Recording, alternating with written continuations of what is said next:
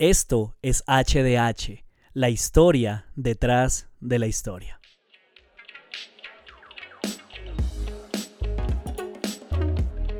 Bienvenidos, bienvenidos, bienvenidos al episodio número 24. Qué bueno volverlos a saludar a todos y cada uno de ustedes. Me alegra muchísimo compartir que haya llegado una semana más donde podamos sentarnos acá en el aula virtual, donde podamos seguir pues obviamente aprendiendo al respecto de la exégesis, de la hermenéutica, pero si les confieso, eh, pasé una noche de perros.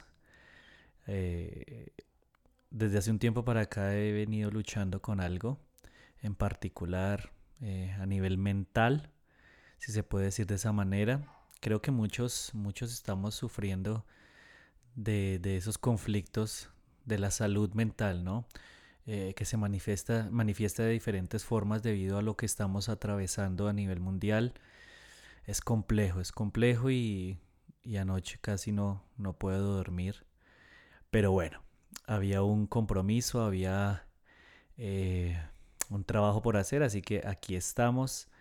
De hecho, nunca acostumbro a grabar el mismo día en que sale el podcast, pero, pero hoy fue la excepción. Entonces quisiera eh, encomendarles oraciones especiales, bueno, no solamente por mí, sino por todas las personas que quizás estén luchando con, algo similar, porque sé que esta, eh, lo que estamos viviendo no es fácil de sobrellevar en muchos casos, no estábamos preparados, pero pues bueno, gracias a Dios, eh, esta mañana decía eso, sus misericordias son nuevas cada mañana y hoy es un día de, de, oportunidades frescas para, para volver a hacer las cosas de la mejor manera. Hoy es el día en el que puede manifestarse ese milagro que cada uno de nosotros quizás está esperando.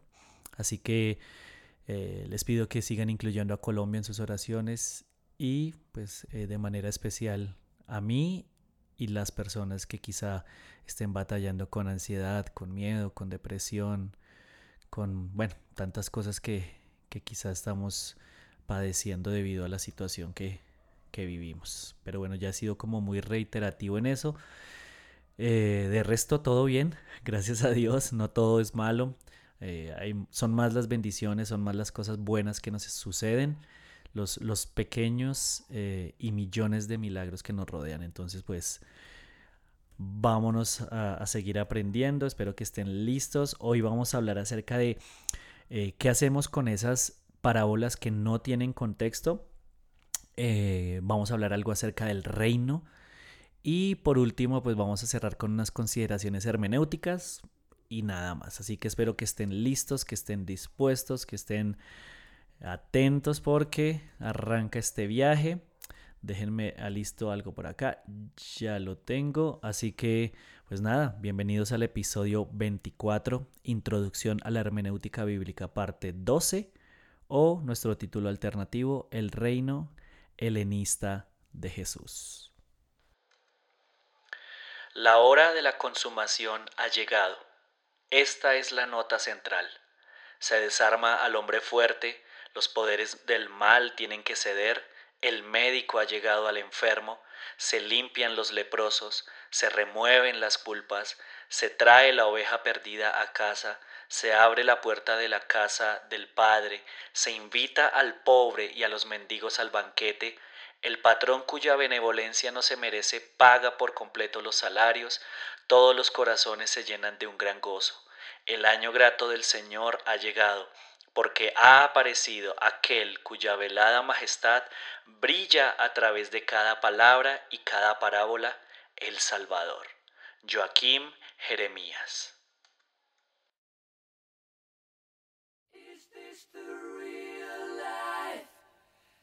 Is this just fantasy? Caught in a landslide, no escape from reality. Open your eyes, look up to the skies and see. easy go,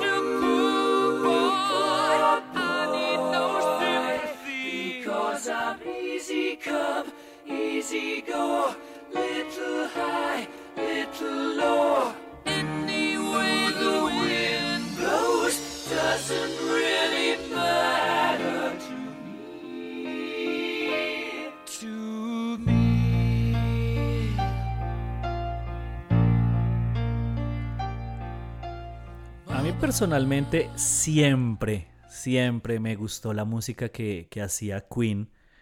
Me parecía muy, muy buena a nivel musical. Eh, el contenido lírico también era interesante y creo que esta es una de las canciones que más eh, influencia ha tenido en la historia pues, del, del mundo en general, la historia del rock. Porque no sé si usted la conoce, le doy el nombre y bueno, igual los que ya tienen un conocimiento sobre el rock, pues la, habrán identificado. Bohemian Rhapsody es el sencillo más emblemático de la banda pues, británica Queen, ¿no?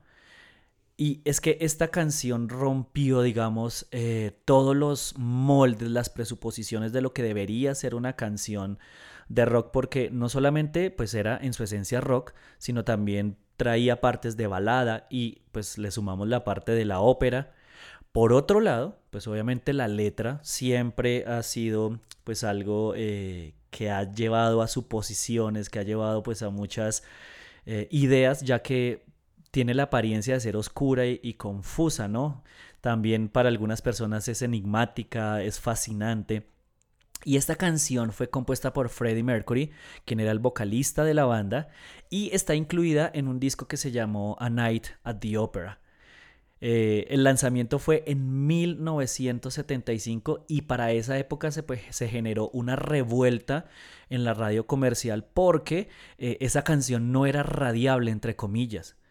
¿Por qué? Porque resulta que para esa época, y creo que hoy en día también sigue manteniéndose ese estándar, eh, lo normal era que una canción que sonara en la radio tenía que durar tres minutos, pero pues esta dura casi seis minutos.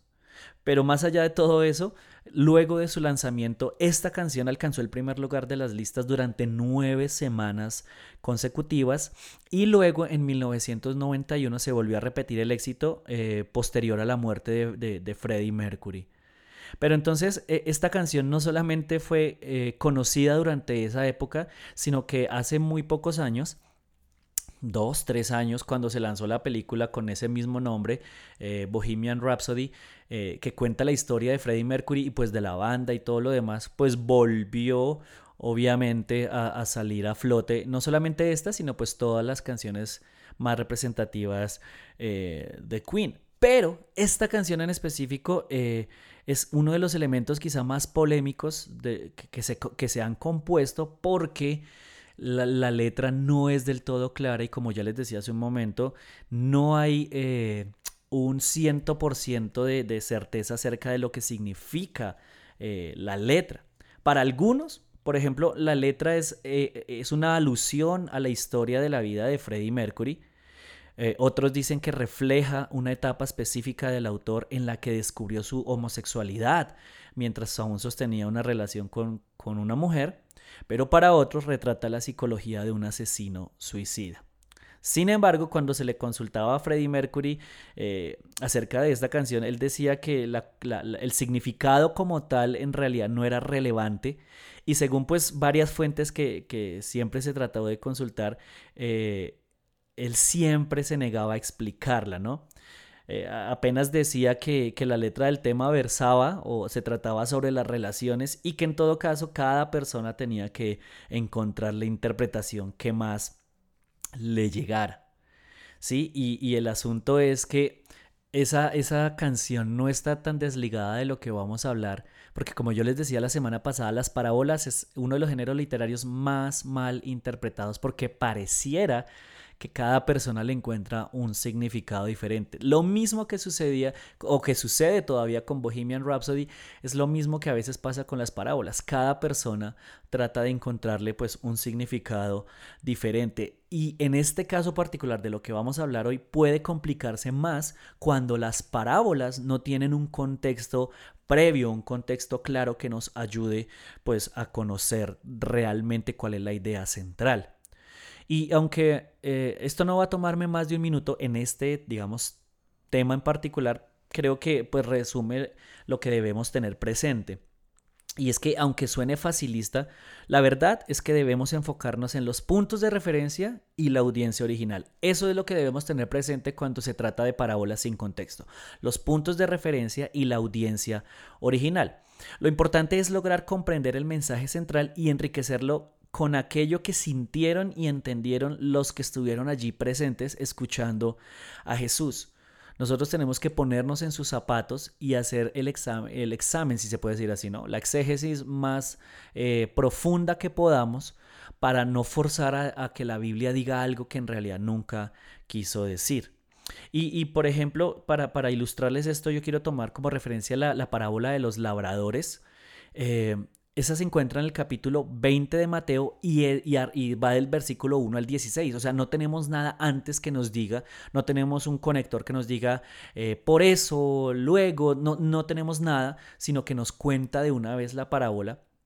Así que quedaría muy complejo saber qué estaba, qué estaba sucediendo. Sin embargo, eh, los puntos de referencia y la audiencia eh, pueden llegar a determinarse. En los puntos de referencia tenemos tenemos al, dueño, tenemos a los labradores que contrataron a, medida que fue pasando el día y bueno, y los, los que fueron contratados al final del día. La audiencia, eh, pues de acuerdo a la historia podemos deducirla y es gente que se sentía despreciada e ignorada y que a través de ese mensaje entendió que tenía un lugar en la mesa aun cuando fueran despreciados, ¿no? Entonces, con respecto a esas parábolas que no tienen contexto, eso es lo que debemos tener en cuenta. Ahora, por otro lado, existe una, entre comillas, categoría de parábolas que son muy bien, eh, que son muy bien, que son bien interesantes y que son conocidas como las parábolas del reino. O sea, son aquellas que inician con la frase, el reino de Dios es semejante a, o a veces Jesús, en algunas versiones, si no estoy mal, si no me falla la memoria, decía, ¿con qué compararemos el reino de Dios? Y, e iniciaba, ¿no? Y si bien todas estas parábolas enseñan algo respecto al reino, estas, cada, cada una de ellas trata como con un detalle en particular de, de, manera específica. Y aquí, entonces lo que vamos a, a, encontrarnos en estas parábolas es la tensión de lo que yo les decía, o yo no sé, creo que sí ya lo expliqué, sin embargo, pues usted podría consultar después por su cuenta que es algo que se llama la atención del ya todavía no. ¿Sí? Entonces es como que viene la manifestación, ya empezó, pero todavía no se ha cumplido eh, por completo. Aunque la mayoría de estas parábolas se enfoca y refuerza es el mensaje del ya. O sea, eh, ya empezó el juicio, el reino de Dios ya está a la mano y la salvación pues obviamente está disponible para todos aquellos que la quieran tomar. Todas estas parábolas mantienen el objetivo de que sean escuchadas no solamente como algo informativo, sino como llamados a responder a Jesús y a la misión que Él tiene. Pero antes de que profundicemos o, que pasemos ya a las consideraciones hermenéuticas, me parece importante que hablemos algo al respecto de lo que es el reino de acuerdo pues a, una definición más concisa. Y para eso yo quiero utilizar el diccionario teológico, bueno, de hecho se llama así, Manual Diccionario Teológico de Justo González.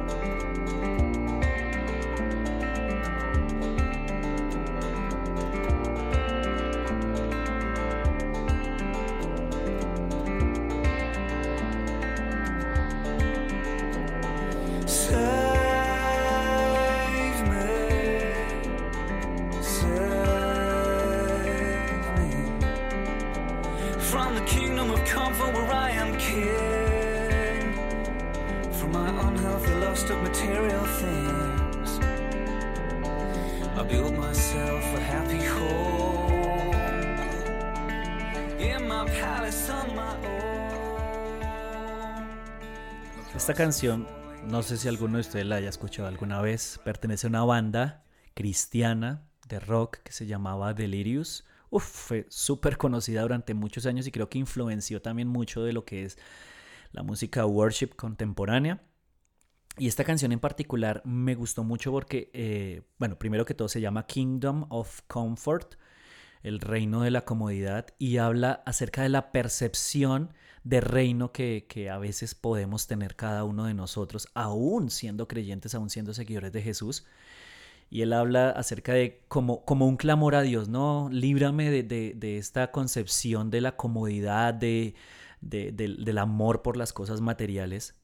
Y creo que ilustra o sirve de analogía para lo que estamos hablando, porque si bien las parábolas hablaban acerca del reino, es un concepto que, no está del todo claro. Y hoy en día, en muchos altares, en muchos lugares donde se enseña la Biblia, se habla acerca del reino, pero no se tiene claridad, eh, o bueno, se tiende a confundir con otras cosas. Así que por eso quería que utilizáramos este, esta definición de, de un diccionario teológico eh, lo voy a ir leyendo poco a poco, despacio, y si sale algún comentario, pues lo, agregaré. Pero quiero que usted le preste atención porque quizá eh, desmitifica muchas de las cosas que nos, con las que nosotros crecimos o que teníamos como, como ya supuestas. Y dice de la siguiente manera, los evangelios afirman repetidamente que al menos buena parte y posiblemente el centro de la predicación y enseñanzas de Jesús se refieren al reino de Dios. Hasta ahí pues eh, ya lo habíamos venido hablando, todo está claro.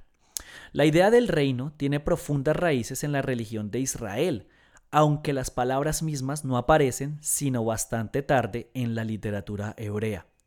Donde aparecen a veces se refiere al gobierno eterno y al poder de Dios sobre todas las cosas, a veces a la aceptación del gobierno de Dios por parte de Israel y a veces a una dimensión escatológica, refiriéndose entonces a la consumación final y a la sujeción de todas las cosas a la voluntad de Dios. Aunque todas estas corrientes de pensamiento se encuentran en sus enseñanzas, resulta claro que Jesús subrayó la dimensión escatológica del reino, o sea, la del escatón, la de los tiempos finales, ¿no?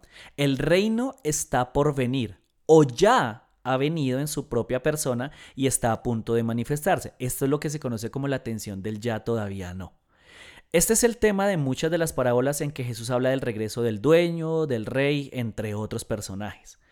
En las enseñanzas de Jesús, esta dimensión escatológica del reino está estrechamente relacionada con un cambio radical del orden presente como puede verse en su declaración de que los postreros serán primeros, que los pecadores y las prostitutas van al reino de Dios antes que los religiosos, que el hijo pródigo se recibe con festividades mientras el hermano obediente queda fuera de la fiesta, entre otros también. Eh, por ejemplo, en el Evangelio de Mateo, la frase reino de los cielos se usa frecuentemente en lugar de reino de Dios. Y esto se debe probablemente a que la costumbre de los judíos, bueno, los judíos más religiosos tenían por costumbre evitar hablar acerca de Dios y por tanto utilizar la palabra cielos era como lo que, lo que ayudaba a sustituir la palabra Dios, ya, ya lo había dicho, ¿no? La frase entonces de Mateo no significa como algunos entendieron después de que el reino de Dios se encuentra por allá arriba, en un lugar diferente que hemos llamado cielo y que no tiene nada que ver con la tierra. Para Mateo, y creo que esto ya comienza a chocar con nuestra teología. Así como para Marcos y Lucas, la plenitud del reino está no en una esfera celestial, sino en el futuro. Según el cristianismo, y aquí es donde entra, digamos, esa, esta cuestión para que reflexionemos, según el cristianismo se fue abriendo camino en el mundo helenista, en el imperio griego, ¿no? La idea de un reino de Dios por venir era a la vez extraña y subversiva. Era subversiva porque su propia proclamación implicaba una crítica del orden existente, o sea, del reino del César. Era extraña porque la mayor parte del pensamiento helenista concebía la edad de oro y de felicidad no como algo en el futuro, sino más bien en el pasado lejano, y también porque contradecía la visión cíclica de la historia del estoicismo y otras filosofías prevalecientes. Y en esas condiciones, los apologistas cristianos encontraron cierto apoyo en la idea platónica de un mundo de puras ideas superior y perfecto, del cual el mundo presente no es sino un reflejo imperfecto, y comenzaron entonces a referirse al reino de Dios como si fuera semejante a lo que Platón había dicho acerca de tal mundo espiritual. Y puesto que en Mateo Jesús proclamaba el reino de los cielos, pues resultaba relativamente fácil interpretar esas palabras como referentes a una esfera de realidad distinta y por encima de este mundo físico presente. Así, la dimensión escatológica de la, de la, predicación del reino fue quedando eclipsada y el énfasis cambió hacia el lugar donde las, las almas van tras la muerte. ¿Qué cambio, no? Pasamos a hablar acerca de una restauración, de una manifestación de, de lo que está ya, digamos, en el cielo, por eso el Padre nuestro, ¿no? Venga tu reino, a una visión escapista de que todo aquí está mal y de que el reino de los cielos es el lugar a donde vamos a ir eh, para ser salvados. Y en tiempos más recientes, los estudios bíblicos del siglo XIX, particularmente sobre el tema de la escatología del Nuevo Testamento y las varias teologías de liberación del siglo XX, han buscado restaurar tanto la dimensión escatológica como la radicalidad de las enseñanzas de Jesús acerca del reino. En otras palabras y a manera de conclusión, el reino no solamente es, eh, eh, es, eh, un lugar, sino es como les dije hace un momento, eh, es la restauración y la manifestación de todo eso, aquello que, existe en el cielo, esa perfección aquí en la tierra. Es que el cielo vuelva a estar aquí en la tierra como lo vimos en Génesis eh, y que en últimas pues eh, era el plan inicial de Dios.